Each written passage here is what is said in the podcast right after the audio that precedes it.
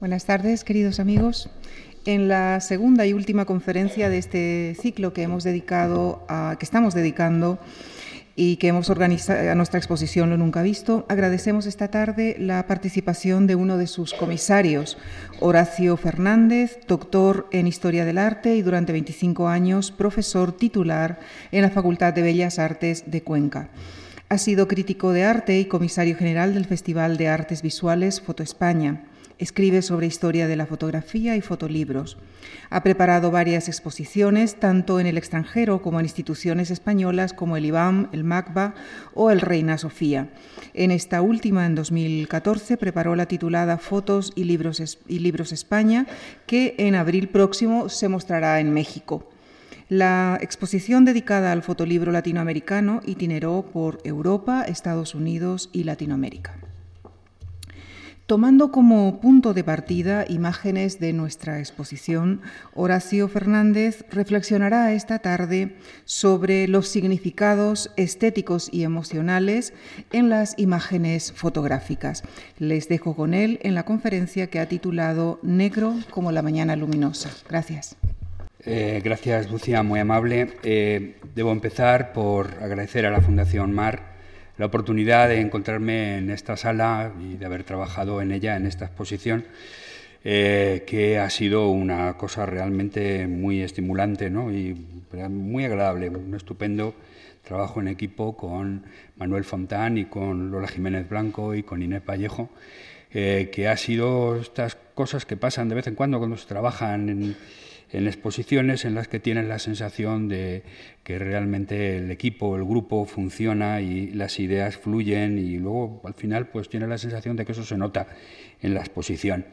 Debo decir algo más, de todas maneras, porque no solo quiero expresar mi agradecimiento a la Fundación por esta historia, sino también porque la Fundación ha formado parte de mi educación, como de tanta gente. He venido a tantas exposiciones, he quedado aquí tantos fines de semana por la mañana antes de luego ir a tomar un aperitivo ¿no? para ver la exposición que tocara, y desde hace tantos años. ¿no? Y ese eh, fue la, realmente la institución que nos enseñó a ver arte contemporáneo en esta ciudad, y bueno, pues hay que reconocer que da muchísimo gusto que después de haber sido cliente y usuario tanto tiempo de las salas, ahora encontrarme delante de ustedes hablando, no sé, quizá el que pueda hacerlo también tiene que ver con todo lo que hice en esos momentos. Una de las cosas que se podría a lo mejor echar más de menos en la larga programación de la Fundación Juan Mars es... Eh, bueno, alguna exposición de fotografía más, ¿no? por decirlo así. Pero de todas maneras hay algunas y realmente muy interesantes. Y con una de ellas vamos a empezar. Una exposición que se hizo en Nueva York, en el Museo de Arte Moderno, en 1978 y se eh, presentó aquí eh, tres años después. Fue una exposición que estuvo de gira varios años. La comisariaba el, director del Departamento de Fotografía del Museo de Arte Moderno de Nueva York, eh, John Sarskowski, y era una revisión de la fotografía que se había hecho en Estados Unidos desde 1960, o sea, una especie de revisión de los últimos 20 años de la fotografía allá. Sarkozy hizo esta exposición y dividió la selección de las fotos en dos partes. ¿no? Por una parte, eh, la primera mitad eran los artistas, ¿no? los fotógrafos que eh, podríamos denominar los nietos de Alfred Stieglitz, un fotógrafo muy influyente que mm, creó una escuela artística en fotografía, pero también trabajó en fotografía moderna, fue uno de los directores del, del Club Fotográfico de Nueva York y el editor de su maravillosa revista Camera Work. Y bueno, pues eh, decía Sarkozy que había un tipo de gente, un tipo de fotógrafos que les da mucha importancia, quizá ahora no les damos tanta importancia, que serían los que seguirían aquellas lecciones.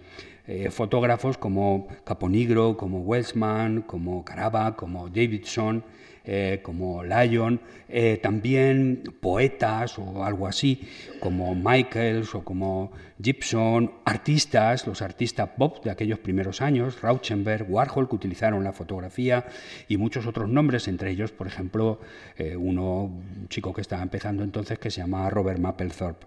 En la otra mitad están los nietos de Eugène Adjet, un fotógrafo francés sin pretensiones artísticas que no formaba parte de ningún club y nunca dependió de ningún crítico ni de ningún teórico, aunque al final de su vida tuvo la pesadilla de ser adoptado por los surrealistas, cosa que le sentó muy mal, pues este Adjet eh, hacía fotografía de calle y realmente desde que fue descubierto se convirtió en un creador de estilo. Y ahí están otra serie de nombres, nombres como Winogrand, como Friedlander, como Diane Arbus, como Rouchet, como Owens, como Eggleston, como Stephen Shore, como Robert Adams. A decir verdad, esta lista que acabo de decir sigue siendo definitiva, sigue siendo la lista no digo solo estos nombres, claro, pero una lista de nombres que sí que han marcado nuestro tiempo en fotografía. Fotógrafos de calle, nuevos paisajistas, coloristas, registradores de las apariencias, fotógrafos documentales sin más pretensiones, sin retórica, que no intentan convencernos de nada ni intentan lo más mínimo transmitir ningún tipo de ideas. La exposición se llamaba Mirror and Windows. Eh, espejos y ventanas, ¿no? Y él lo sintetizaba de alguna manera así, era una pregunta que aparece, él, el comisario, aparece al final. ¿Es una fotografía que retrata, que refleja el retrato del propio artista que la hizo, o es una ventana a través de la cual se nos ofrece la posibilidad de conocer mejor el mundo? Esta distinción entre fotógrafos o fotografías también que son espejos o que son ventanas es bastante útil. Durante algún tiempo se ha podido pensar, y hay quizá quien puede todavía pensarlo, ¿por qué no?, que eh, la fotografía más interesante es aquella que nos presenta al mundo, pero también de alguna manera nos presenta al autor. Eh, bueno, si nos presenta demasiado al autor, probablemente no estamos tan, en un trabajo tan interesante y sin embargo si nos presenta el mundo, pues a decir verdad, es más que suficiente. Es una característica casi de la fotografía como signo. Las fotografías son un tipo de signos que están relacionados directamente con su causa, con su referencia. Su significado es exactamente igual a su referencia. Si esto lo pensamos en relación a la pintura, es una cuestión muy distinta, porque un cuadro objetivamente no tiene por qué tener referencia, puede ser un producto de la imaginación, puede ser una cosa que no tiene nada que ver con una causa directa, puede salir directamente de la mente del artista o sus objetivos. Esto hace, por ejemplo, que en pintura sea posible la abstracción, eh, que quiere decir en cierta medida esto, falta de referencia, y en fotografía sea muy complicado.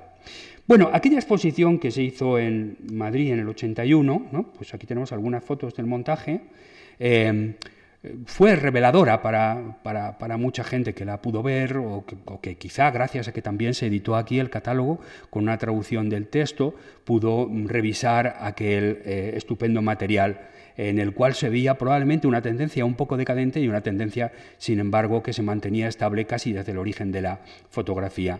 En algunas otras exposiciones de Sarkovsky, Sarkovsky llegaba a destacar como fotos fundamentales fotos hechas por cámaras automáticas o, fotos que son fotos de catálogo industrial o algo así, porque venía a decir que, a decir verdad, la capacidad de registro de la fotografía es mucho más importante que la capacidad de autoría.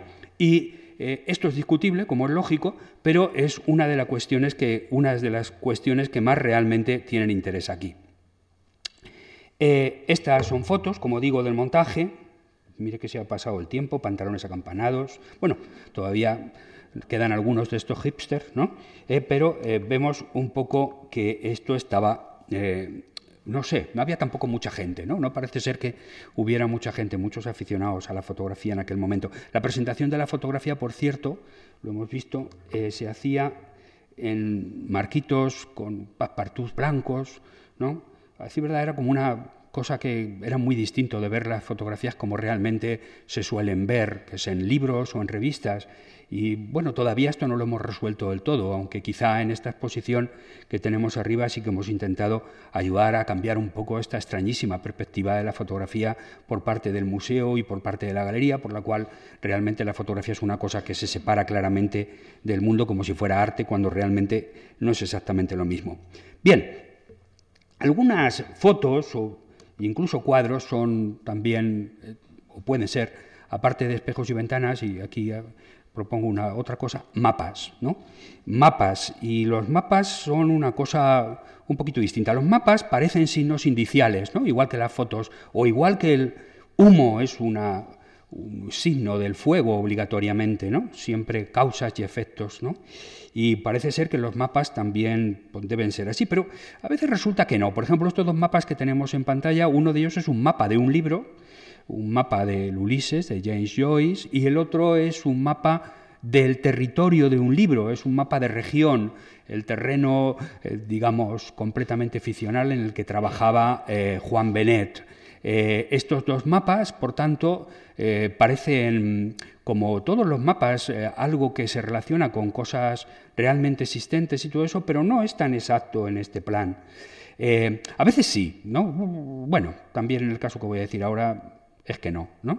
Este es el mapa de la isla del tesoro en la novela de Stevenson, que, bueno, si hubiera sido realmente el mapa de la isla del tesoro, si fuera un mapa real de la isla del tesoro, valdría tanto o más que el tesoro, ¿no? Su valor sería verdaderamente tremendo. Como documento de ficción es otra cosa. O sea, verdaderamente un mapa tiene como unas características que van más allá de su valor eh, de uso. También tiene aquí como valor de cambio, ¿no? También tenemos mapas artísticos.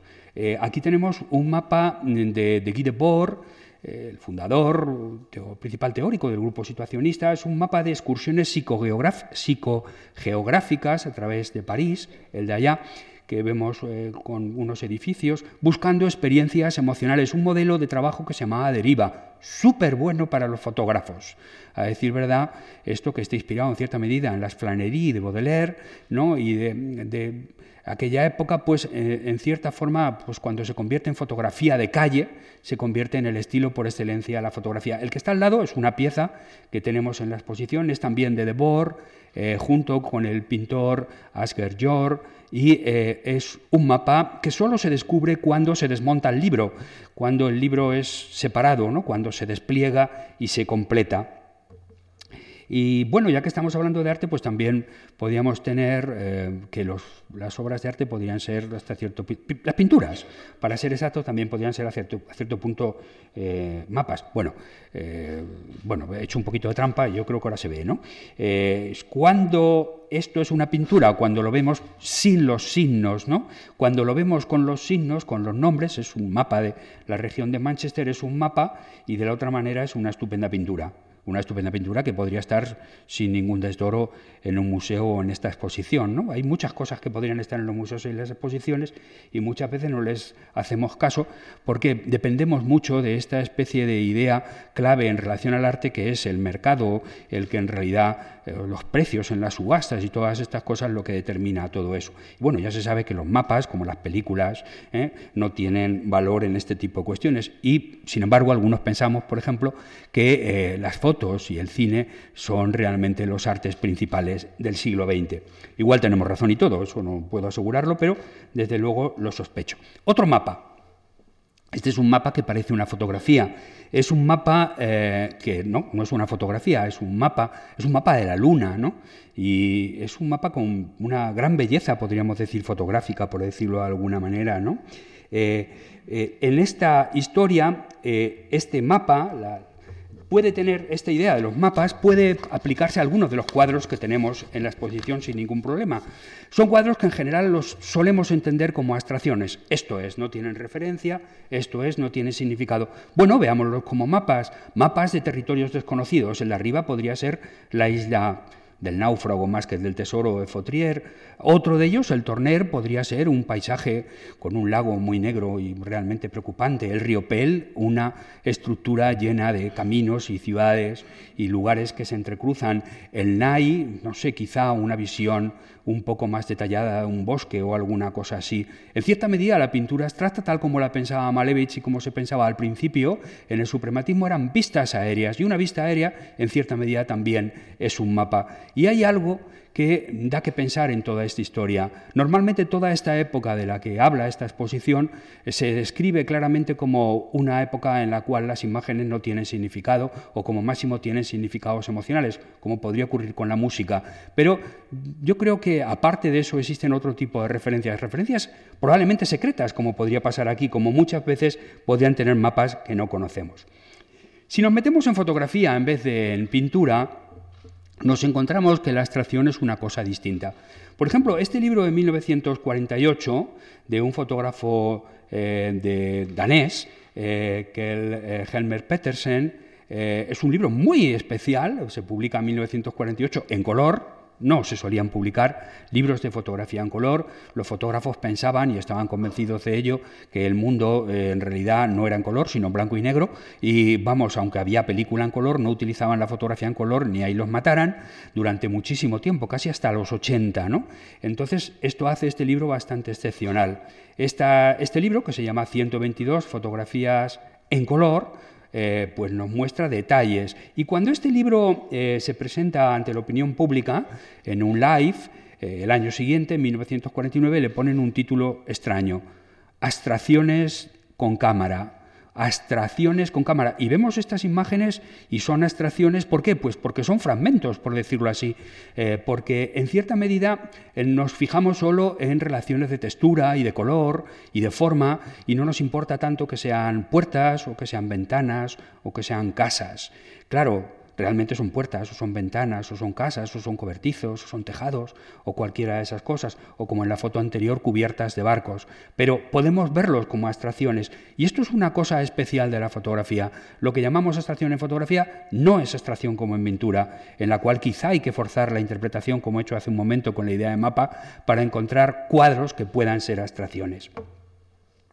De hecho, los fotógrafos que más se dedicaron a hacer esta idea de abstracción se encuadraron en Europa dentro de un grupo que se llamaba fotografía subjetiva. Se llamaba fotografía subjetiva por oposición al movimiento característico de la fotografía de preguerra, una fotografía que en Estados Unidos se llama fotografía strike, fotografía exacta, fotografía honesta, fotografía realmente, podríamos decir que sigue todas las reglas del mecanismo, eh, eh, precisa, ¿no? Y bueno, en Europa, eh, por lo menos los alemanes le llamaban nueva objetividad, entre otros nombres. El nombre general que se solía hacer era en realidad la nueva visión. Esa fotografía era muy exacta y en esa fotografía pues eh, lo que se intentaba era representar las cosas no como son, sino como las ve la cámara, representar las apariencias a través de la técnica y darle a la técnica el dominio de esta cosa sin intentar tamizarlo por el poder de la cultura, el gusto, la historia del arte, etcétera, que tuvieran los fotógrafos. En esta época, sin embargo, en los años 50, 1952, en la primera exposición, una serie de fotógrafos dicen, vamos a hacer fotografía en la cual algo parecido a lo que decía hace un momento, también podamos ser un poco espejos y no solo ventanas. Una fotografía en la cual se demuestre un poco qué pensamos o qué opinamos o cómo somos de amables o de fastidiosos o cosas así. Y esa era la fotografía subjetiva. Esta fotografía subjetiva, tenemos una buena representación en la exposición de arriba, se acerca mucho a la abstracción que se hacía en pintura en aquella época. Eh, aunque en realidad todo lo que vemos son deformaciones de hechos concretos, juegos de luz, juegos de texturas, pues en la práctica se leía como fotografías subjetivas, ergo como fotografías abstractas. No tenía mucho interés identificar realmente la causa de estas fotos. Había otra manera de hacerlo y aquí pongo dos ejemplos distintos hechos en las mismas fechas, uno de los cuales es una fotografía de Ramón Massats que puede ser comparada sin ningún problema, como está en la exposición, con un cuadro de Apple y con otro cuadro de Nye, eh, pero que en realidad representa una superficie de un objeto ¿no? o de una pared o algo así, y una preciosa fotografía de Francisco Gómez, realmente bastante especial, en la cual tenemos la ventana y también un poco el espejo, porque la sombra que ven ahí es la sombra del autor, ¿no? Esa sombra del autor ocupando ese pequeño espacio de luz que ilumina ese fragmento de naturaleza, pero es el fragmento de naturaleza lo que está ahí, ¿no? Y a la vez hay una pequeña extracción, y esto es algo que hace muy especial algunas fotos. Después de esta larga y penosa introducción, creo que llega el momento en que debería hablar un poquito de la exposición, y la exposición empieza hablando de la Segunda Guerra Mundial la Segunda Guerra Mundial y en concreto como símbolo de esa guerra terrible el fenómeno de los bombardeos aéreos.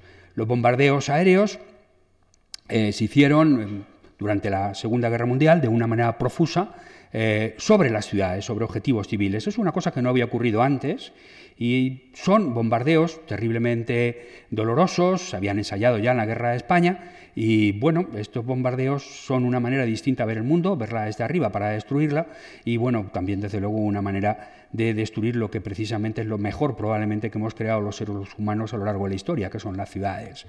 Y ese era el objetivo de estas cosas. Las ciudades con todos sus símbolos, las ciudades con sus parlamentos, las ciudades con sus cárceles, las ciudades con sus universidades y sus escuelas, las, universidades, las ciudades con sus iglesias, las ciudades con sus plazas, las ciudades con sus centros de trabajo, todo eso se ha creado en las ciudades. Y estos bombardeos fueron así de una manera tremenda. Primero fueron alemanes, los hacía la Luftwaffe y en esta cubierta de una revista, la revista de la Luftwaffe, los ejércitos se preocupaban mucho de controlar la imagen de su propio trabajo. Vemos eh, Londres desde la cabina de un avión, ¿no? y debajo hay un paisaje casi lunar, como el que hemos visto antes.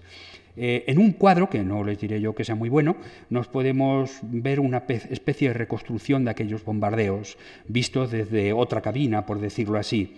Y bueno, aquí tenemos la versión de un pintor. Un pintor que luego sería un estupendo pintor abstracto, Graham Sutherland, que en 1941 pinta esto. Y aquí tenemos otro, John Piper. ¿no? Este, este pintor también interpreta ese mundo de ruinas generado como gran tema, como gran motivo para la pintura, porque realmente yo creo que estos pintores eran perfectamente conscientes, no son cuadros luego encargados años después, como el que pasaba, el que antes se veían los aviones con sus hilitos y todo eso, están pintados poco más o menos en el momento. Parecía que este era un gran tema para tratar, la ruina de tu propia civilización. Eh, si esto lo vemos desde la fotografía es bastante distinto. Desde luego no podemos tener muchas fotos de, eh, hechas de noche desde las cabinas de los aviones y todas esas entre las explosiones, porque probablemente era muy difícil trabajar en ese plan. ¿no? Primero había que vigilar que los cazas no te atraparan, segundo había que escabullirse de los haces de luz que orientaban a las baterías antiaéreas.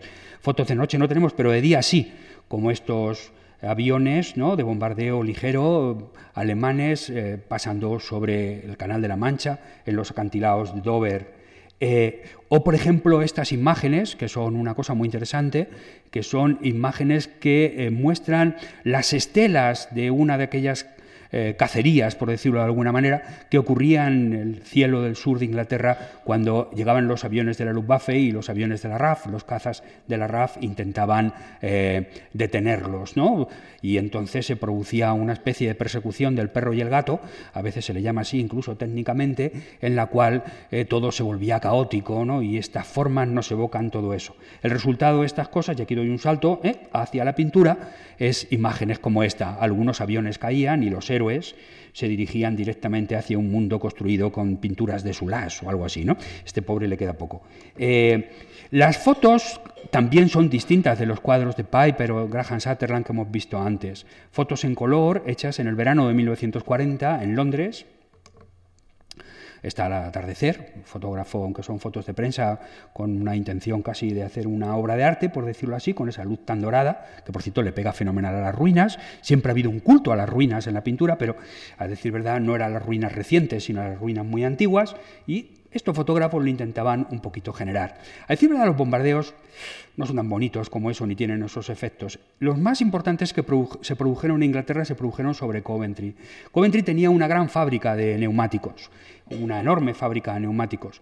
Los bombardeos sobre Coventry parece que tenían, por tanto, una finalidad, podríamos decir, industrial, ¿no? Acabar con una parte de la industria de guerra británica en parte es cierto, pero desde luego el bombardeo sobre Coventry fue brutal, ¿no? Se bombardeó toda la ciudad y quedó completamente destruida. Aquí tienen una foto de la catedral de Coventry, que quedó, como ven, ha sido reconstruida, pero guardando las ruinas en nuestra época, y ahí vemos al un deán, un, sacerdote, al alcalde de la ciudad y al premier, Sir Winston Churchill, eh, paseando por estos temas. Quizá ese deán que allí sea el autor del libro que hemos visto antes, este librito contando modestamente el Coventry bajo el fuego, bajo el fuego enemigo.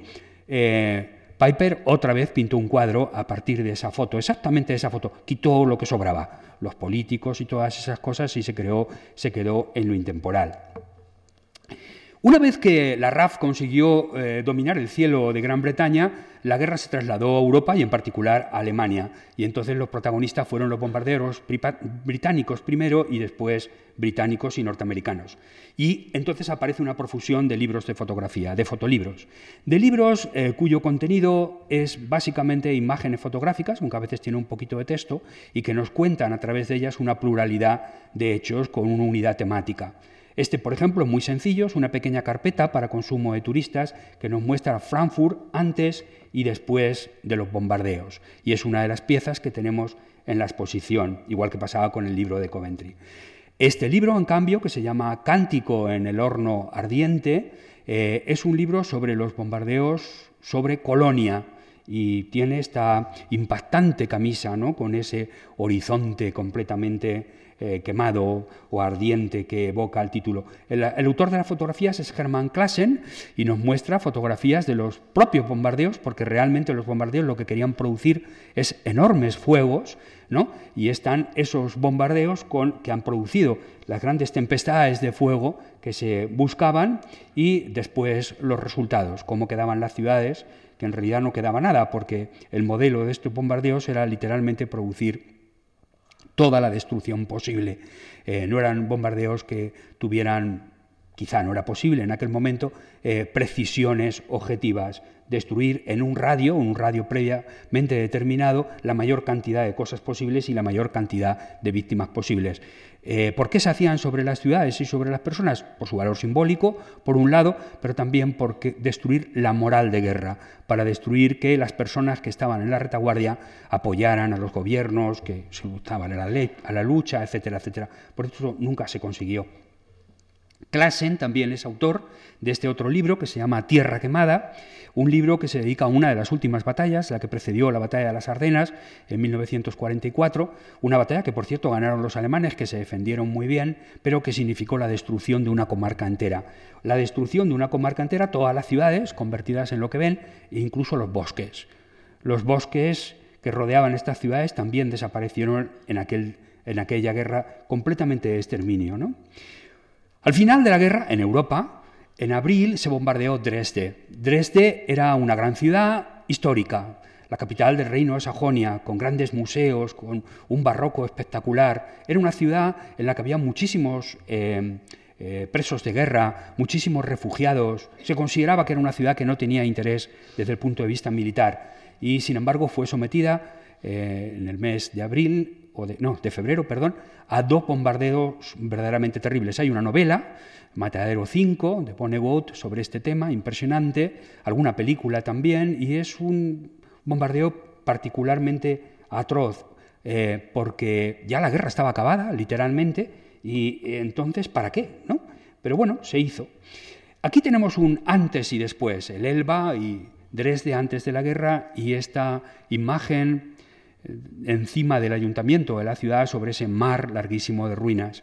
Unos años antes, el filósofo y ensayista Walter Benjamin había escrito sus tesis de filosofía de la historia, y una de ellas hablaba del ángel de la historia. Un ángel de la historia que iba arrastrado por un gran vendaval que le llevaba de aquí para allá ¿eh? y no se podía sustraer a él, y de vez en cuando se volvía atrás, volvía la mirada atrás y se encontraba con un sinfín de ruinas. Richard Peter, el autor de este libro, consiguió sintetizar realmente, no, no digo que lo hiciera posta, desde luego, pero sintetizar aquella imagen que tan eficaz es para describir la historia del siglo XX. Por cierto que las ruinas, igual que antes interesaban a los pintores en Gran Bretaña, también interesaban a los pintores en Alemania. Ahí tenemos a un pintor trabajando sobre el motivo, al aire libre, ¿no? intentando encontrar el tema. Otros lo hacen de forma más alegórica. Este cuadro es de Karl Heffer. Eh, Heffer es un pintor que tenía su estudio en Berlín, en 1943, en uno de los bombardeos, fue completamente arrasado, desapareciendo toda eh, su producción. Aproximadamente unos mil cuadros desaparecieron con todos los dibujos y tal.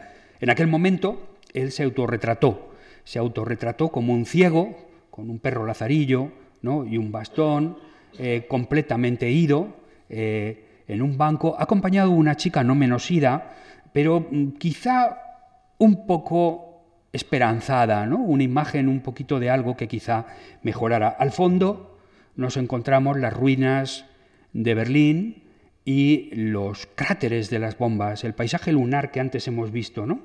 Eh, hay otras maneras de verlo un poquito después. Este es un cuadro de un viejo expresionista eh, que, eh, con Rafaelis Müller, que nos está pintando las ruinas de Leipzig, pero a la vez hay una fiesta, ¿no? unos caballitos y en cierta medida en Claesen, el fotógrafo de Colonia que antes hemos visto, pasa algo parecido en esta fotografía de dos años después de acabar la guerra, en 1947, cuando entre las ruinas aparece esa pequeña noria.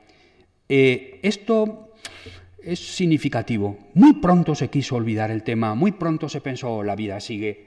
¿eh? Muy pronto se pensó que no merecía la pena entretenerse demasiado sobre estos temas.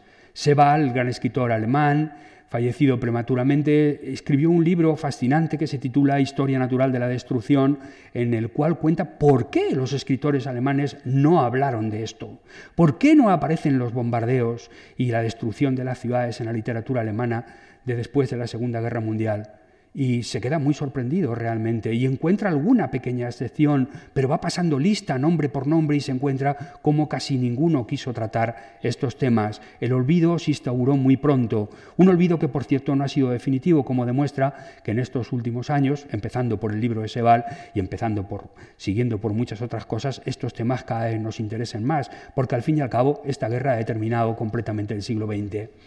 Uno de los pocos escritores que se atrevió con estos temas es Bertolt Brecht. Eh, Bertolt Brecht, por cierto, en un libro dedicado a los niños o a los estudiantes, este libro que se titula El ABC de la guerra, un libro que en la cubierta nos muestra a unos pobres desgraciados, o sea, soldados prisioneros, enfermos, helados, en fin, pasando hambre y todas estas cosas, y niños o jóvenes en las aulas del instituto o de la universidad. Estas fotos las recogía de revistas y periódicos durante su exilio primero en Dinamarca y luego en California y les iba añadiendo unos eh, fotoepigramas, decía él, un tipo de tratamiento literario bastante especial, unos poemas en cuatro versos con rima que pueden ser cantados, en los cuales siempre hay una moraleja, siempre hay algo que es descriptivo y algo que es como un comentario moral. Eh, aquí, por ejemplo, esto es tremendo, ¿no? Estas son las calles de las ciudades donde se aclamaban los bombardeos que nosotros les hacíamos a otros, ¿no? Por decirlo así, ¿no? Este, este, este es uno de los pocos trabajos al respecto. Este libro se publica en 1955 en Leipzig, en la RDA, en la República Democrática Alemana. Fue censurado, eh, claro, ya estábamos en la Guerra Fría, y eh, tuvo una serie de problemas en su distribución. Hoy en día ha sido traducido a casi todos los idiomas, incluido el español, hay una edición de ACAL, eh, y ha sido utilizado, por ejemplo, por fotógrafos para producir nuevos libros sobre nuevas guerras, a partir también de imágenes encontradas. Es un libro particularmente moderno e interesante. Algunos historiadores, entre ellos Didi Berman, que ayer citó Lola Jiménez Blanco, bueno, ayer antes de ayer en esta misma sala, también han dedicado eh, su tiempo a estudiar estos libros en los cuales la literatura y la fotografía el documento y la invención, la ética y el comentario, ¿no? Pues se convierten realmente en los protagonistas. Pasemos a Japón, ¿no? La guerra acabó en Europa poco después de lo de Dresde, pero en Japón seguía y parecía que esa guerra no iba a acabar nunca, porque los japoneses parecía que se iban a defender de una manera imposible. De hecho, cada asalto a una isla en la campaña del Pacífico era una auténtica barbaridad, batallas inmensas por poseer nada. Los americanos gastaban todo lo que podían para conseguir estas batallas, para ganar estas batallas, para conseguir esas islas, porque ahí podían instalar aeródromos con los cuales bombardear a Japón. Sobre, estos hay, sobre este tema hay algunas novelas fantásticas, la delgada línea roja, quizá la mejor, sobre la cual Terrence Malick hizo una obra maestra hace unos años, el director de cine. Bueno, en, en agosto del 45 los norteamericanos empiezan a tirar octavillas sobre las ciudades japonesas. Octavillas que en una cara tenían esto, superfortalezas volantes eh, B-29, ¿no? con, arrojando cantidades ingentes de bombas de fósforo y los nombres de distintas ciudades. Por detrás se decía, señores, señoras, eh, abandonen las ciudades eh, porque van a ser sometidos a unos bombardeos atroces y terribles. No, eh, no va a quedar nada. Y bueno, es curioso ¿no? que estas octavillas existan. Y llegaba un momento, el 6 de agosto de 1945, a las 8 y cuarto de la mañana, un avión que se llamaba el Enola Gay, que iba acompañado por otros dos aviones, uno de los cuales se llamaba mal necesario y otro de los cuales se llamaba El Gran Artista. ¿eh? Uno de ellos se dedicaba solo a la fotografía, por cierto, pues pasaron sobre Hiroshima después de atravesar otras ciudades y encontrarse con un número de nubes eh, lo suficientemente grandes como para hacer que se eligiera la ciudad que tuviera un claro en las nubes más grande. Fue Hiroshima la que le tocó esta mala suerte y sobre ella se tiró eh, una bomba eh, hasta entonces desconocida, la bomba atómica, y el artillero de cola de este avión, Bob Caron, eh, que en teoría en una guerra normal estaría ocupado con su ametralladora para ver si venían cazas, no había cazas japoneses en aquel momento que pudieran molestar a los bombarderos norteamericanos, pues llevaba una cámara fotográfica en vez de su, su seria ametralladora y hizo esta foto y se quedó impresionado. Su descripción es realmente fascinante, ¿no? Eh, no sé, habla de colores, habla de formas, de cosas que se mueven, de magma. Es una descripción fascinante realmente, ¿no? Es una, una descripción, eh, podríamos decir, de un hecho militar, sino una descripción de, de, un hecho... Bueno, aquí se cuenta bien. Esto es el relato del piloto de otro avión, eh, el que tiró la bomba sobre Nagasaki tres días después. Y bueno, ahí hay una definición fantástica. A la mitad aquí estoy reproduciendo el precioso catálogo que Guillermo Nagore ha hecho de esta exposición. Eh, y bueno, pues aquí dice que la, la, cabeza del hongo atómico era la cosa más bella y terrorífica que nunca había visto, nunca. Sin darse cuenta, este, este personaje está hablando de un concepto filosófico de belleza que es el trágico por excelencia, el sublime, en el cual el horror, eh, que por ejemplo inspira novelas como Frankenstein de Mary Shelley, ¿no? el horror y la belleza están unidos. ¿no? Eh, y eh, bueno, todo lo que pertenecía al mundo de la ficción en estos momentos se convierte de alguna manera en realidad. ¿Cómo era esto si lo vivíamos en cambio desde abajo? Ustedes imaginan la gente que estaba allí en aquel momento haciendo comentarios sobre lo sublime, sobre la belleza, sobre los colores. Tenemos algunos relatos, a decir verdad, hay una gran antología de relatos. En el texto que tengo yo en el catálogo pongo una síntesis de algunos de estos relatos y todos hablan de enormes resplandores, de grandes sombras, de muchas cosas que tienen que ver con la mirada. Pero la gente que estaba allí, la gente que estuvo cerca de la bomba fue un poco distinto. No hay casi fotos, Realmente no hay casi fotos. Parece ser que la radiación de la bomba eh, veló, se sabe que veló las placas de rayos X y se supone que veló también las cámaras fotográficas. Digo se supone porque lo que ocurriría probablemente es que las cámaras que se utilizaron en aquel momento fueron confiscadas, primero por las autoridades japonesas y después por las norteamericanas.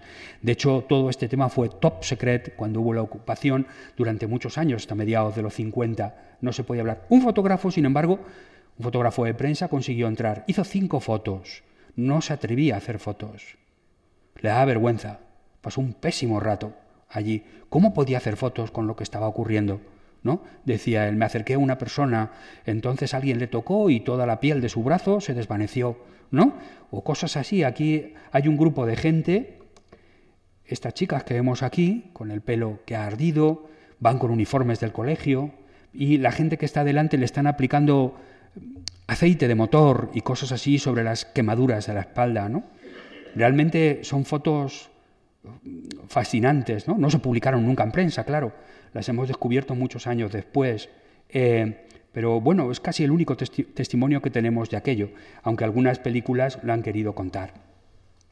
Cuando por fin, eh, digamos, la censura, la ocupación eh, americana en Japón termina, aunque se permanecen en la isla Okinawa y alguna cosa más, cuando esto acaba, entonces se publican algunos libros sobre Hiroshima, fotolibros.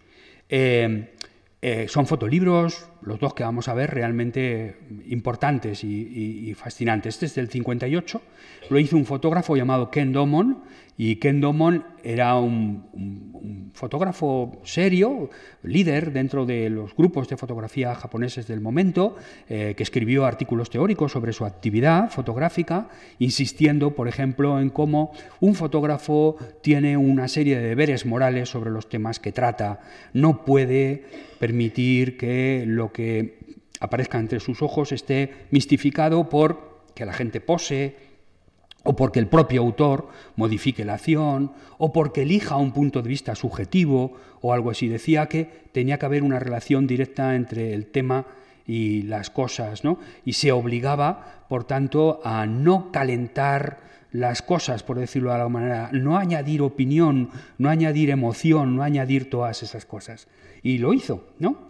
Eh, pero claro, aquí había un pequeño problema, ¿no? Un libro eh, que planteara únicamente estas imágenes, podríamos decir documentales, no exactamente periodísticas, porque los periodistas siempre buscan algo distinto, algo que, por ejemplo, pueda convertirse en scoop, ¿no? en noticia, y para lo cual conviene que haya significados añadidos. Pero él pensaba que no, que los significados añadidos le correspondían a nosotros, nos correspondían a nosotros, a los espectadores, y que su misión era mostrar las cosas como son, intentando eliminar cualquier tipo de subjetividad. Él pensaba que la fotografía no era espejo, era ventana pero que mostrar esa ventana era precisamente algo bastante útil y probablemente que mostrarse como espejo era banal y fútil, era pretencioso. Eh, bueno, aquí el libro este tiene una camisa, una sobrecubierta, que hizo un pintor, Shiogiro Sano. Y este pintor, en cambio, nos da una pintura muy informal. Eh, cuando se define el término informal, que se define antes de la Segunda Guerra Mundial, en los textos de la facción disidente de los surrealistas que encabezaba eh, Georges Bataille, eh, y en la revista Document, eh, Bataille tiene una serie de textos sobre este tema, se nos habla de formas realmente existentes, pero que no son, no son valorables desde un punto de vista estético ni desde un punto de vista significativo. De hecho, son como cosas un poquitín como aquellas cosas que se planteaban, por ejemplo, cuando se discutían las ideas de Platón, se criticaba la idea, eh, el mundo de las ideas, o el que hubiera ideas perfectas de todas las cosas, y algunos de sus críticos decían, pero hombre, Platón, ¿cómo puede ser que algunas cosas imperfectas, malas, horribles y tal y cual tengan también algo perfecto al respecto. Esto Platón no lo llevaba muy bien, ¿no? Y en alguno de sus diálogos lo tuvo que matizar y Aristóteles evidentemente lo abandonó. No, no existen dos mundos distintos, uno perfecto y otro imperfecto, y todo lo imperfecto tiene su equivalente perfecto en el otro lado. Funcionan algunas cosas, el mundo normal puede ser feo y el ideal bonito, pero hay muchos casos en los que estas cosas no funcionan. Entonces, este tipo de problemas, este tipo de problemas son algo que que aparece acá, ¿no? ¿Cómo, cómo conseguir realmente encontrar formas que sean informes? Y, bueno, no sé, la quizás más, eh, digamos, ejemplar que encontraron los, los amigos de Bataille es una fotografía Wafar que muestra el dedo gordo del pie de una persona anciana. Y sí, con su uña sucia y todas esas cosas.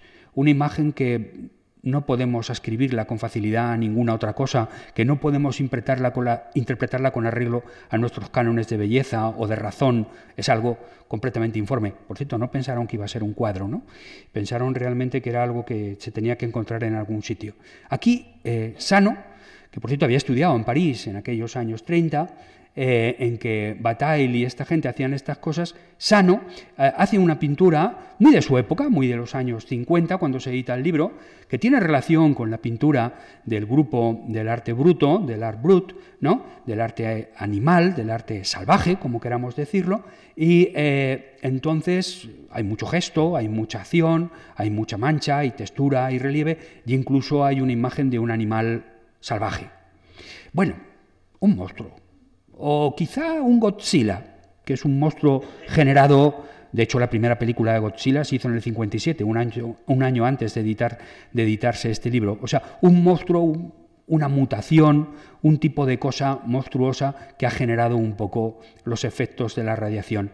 Ante este tipo de imagen, una pintura, sí que funciona una pintura abstracta, una pintura expresionista, una pintura que busca lo monstruoso, sí que funciona y fluye la emoción sí que podemos realmente utilizar la imaginación y verlo de otra manera. Es una fusión casi perfecta. Las imágenes del libro nos muestran operaciones quirúrgicas, desapasionadamente, como les decía.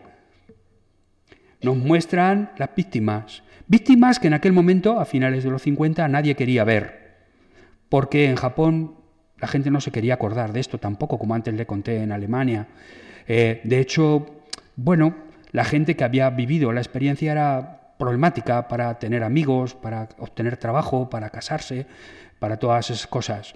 Se consideraba que eran portadores de muy mala suerte y desde luego quizá de terribles enfermedades y algunos las tenían. Por ejemplo, había muchos niños ciegos.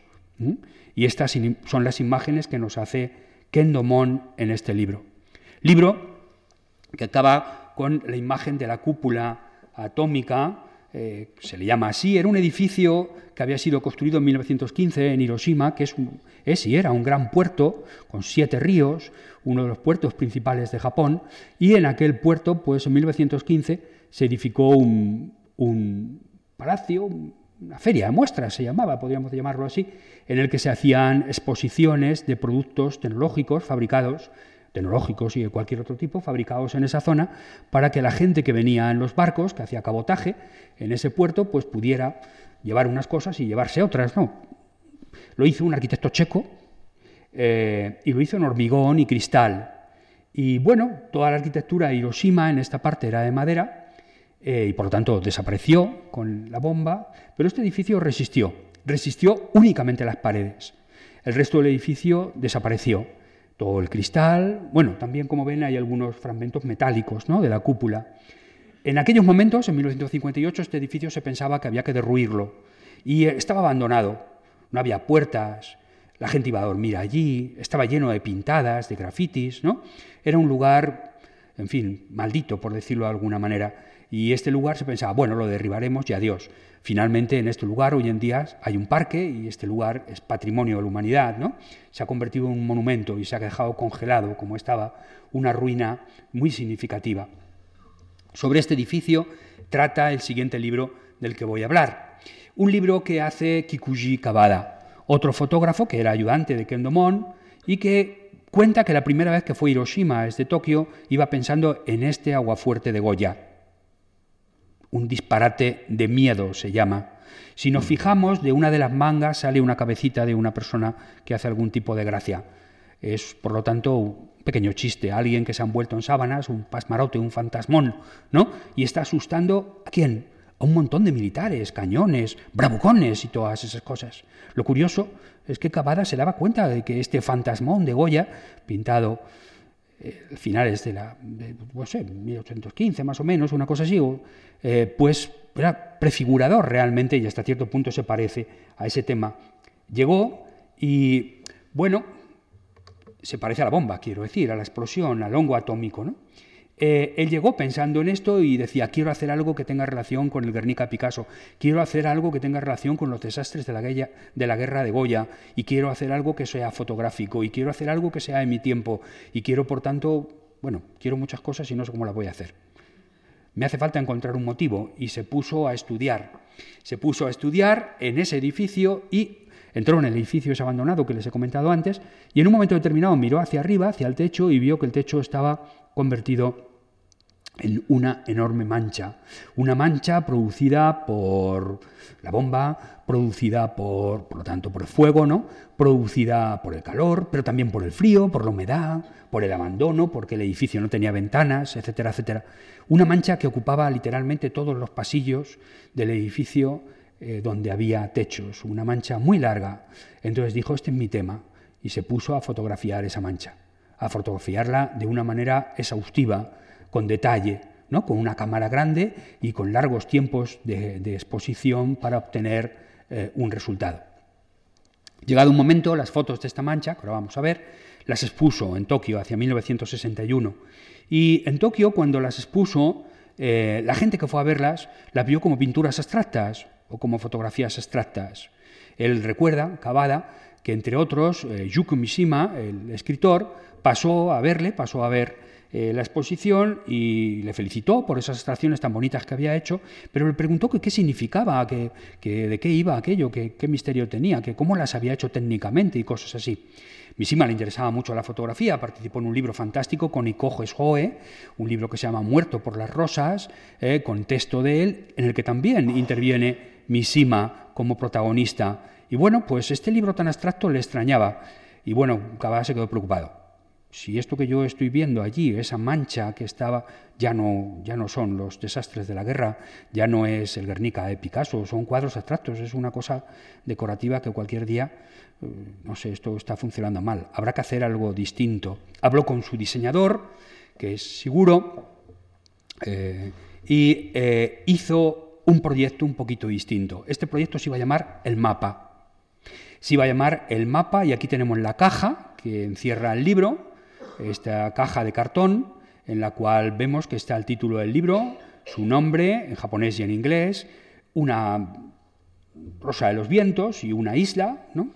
Y bueno, luego al abrir la caja, sacar del estuche, nos encontramos, o sea, al sacar eh, eh, la caja contiene un estuche que al sacarlo es el que vemos al lado, una especie de, de estuche, como digo, un desplegable, como verán ahora, si se abre, en el cual aparecen una serie de palabras en japonés y en inglés. Y cuando se abre, muchas más palabras. Por cierto, dentro está el libro con una camisa que parece estar impresa en un papel que está ardiendo. Eh, eh, la camisa es como una reproducción de papel que está incinerándose y sobre ella aparecen también un montón de palabras, como un poema compuesto únicamente de palabras en japonés y en inglés, palabras de todo tipo.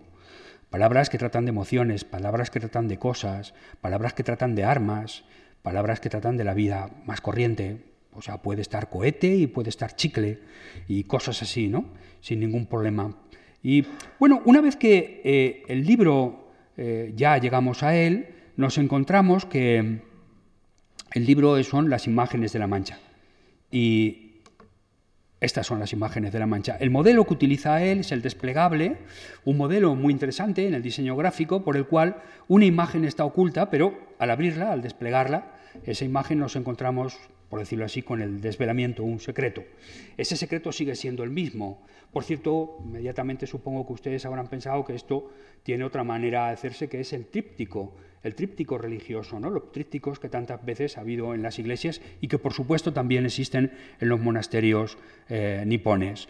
Hay trípticos también. La idea, por tanto, esto de desvelar y velar, de encontrar a lo más sagrado, a lo más importante, es una cosa que este modelo de diseño gráfico, algo aparentemente tan convencional y tan funcional, significa por sí mismo. El libro va a utilizar siempre este modelo por un lado vemos las dobles páginas, como en la página anterior, ¿no? y por el otro nos encontramos con enormes desplegables, porque se multiplica por dos la extensión de la foto.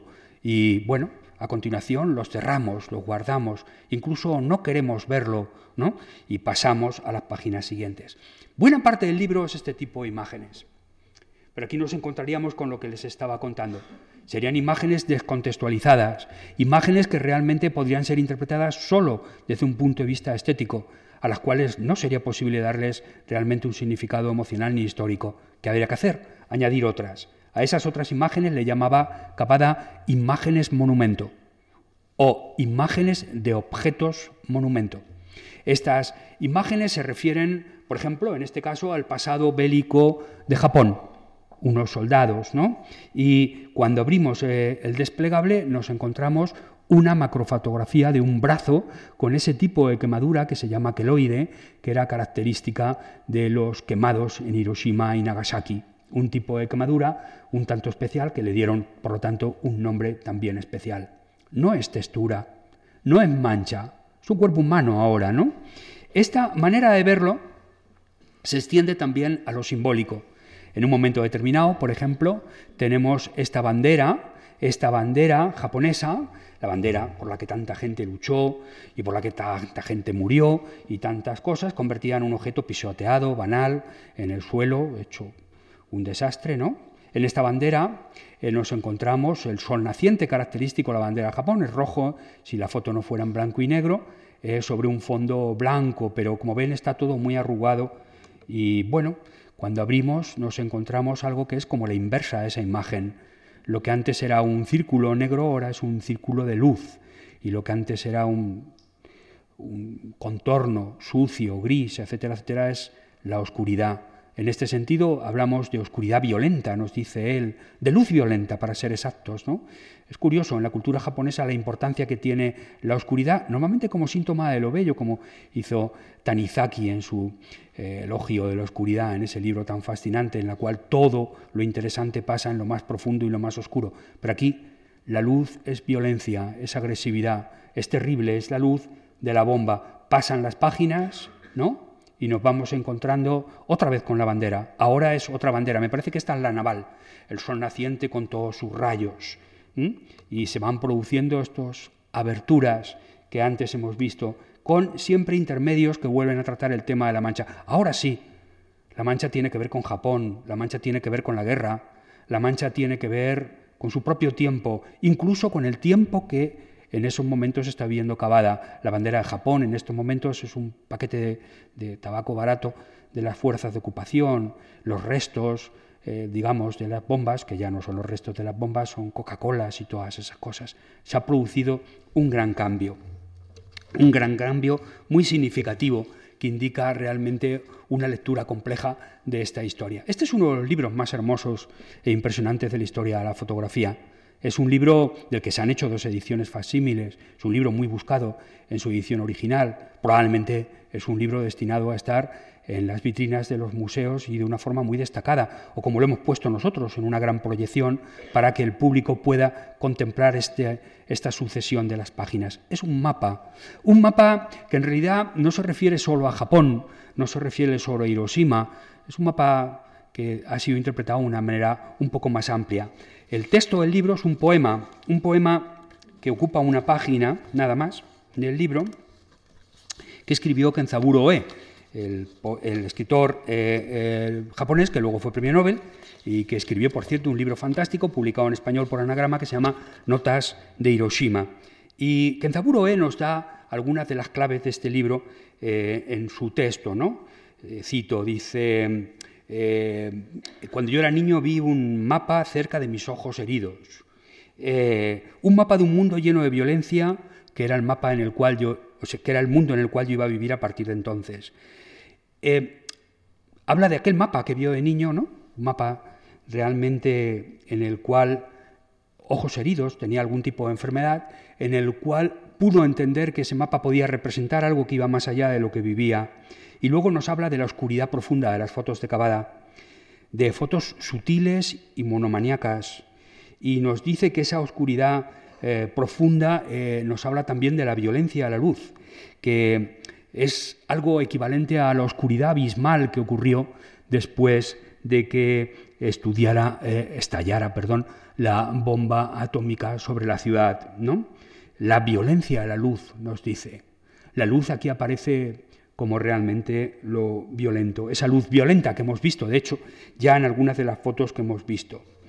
Eh, oscuridad profunda, la extracción simbólica de las manchas en la cúpula que hemos visto antes, la del sol es la violencia a la luz, pero también es su reverso cuando el sol se vuelve negro, como sucede, como hemos visto antes, en una de las banderas o en la cubierta del paquete de tabaco. las páginas de este libro, que acaba, por cierto, con un soneto de Oden, en el cual Oden habla de mapas de sitios en los que realmente está muriendo gente ahora, o sea, no de abstracciones, mapas, es un poema que escribió eh, durante la Segunda Guerra Mundial. Él fue a China, hizo un libro eh, de recuerdos con Christopher Isherwood y aparte de ese libro de recuerdos hay una colección de sonetos y uno de ellos, realmente quizá el más impresionante, nos habla de eso. Mapas que muestran nombres de sitios donde ahora está muriendo gente, donde ahora están pasando cosas. O sea, realmente mapas que significan mucho más que lo de los mapas en ese plan que seguro él lo cita, ¿no? Y dice que, bueno, Cavada está consiguiendo hacer con su manera de trabajar un estilo que dice que está basado en la verdadera oscuridad, que concede a la luz aguda y violenta una importancia crucial, sin precedentes en el terreno de la fotografía, una obra capaz de iluminar un siglo. Quizá por eso yo he pensado que el título que le podía corresponder a esta a esta charla, igual que al texto que tengo en el catálogo, es un título que sale de un, de un aforismo de Paul Celan que dice, nada es más negro que la mañana luminosa del recuerdo. Muchas gracias.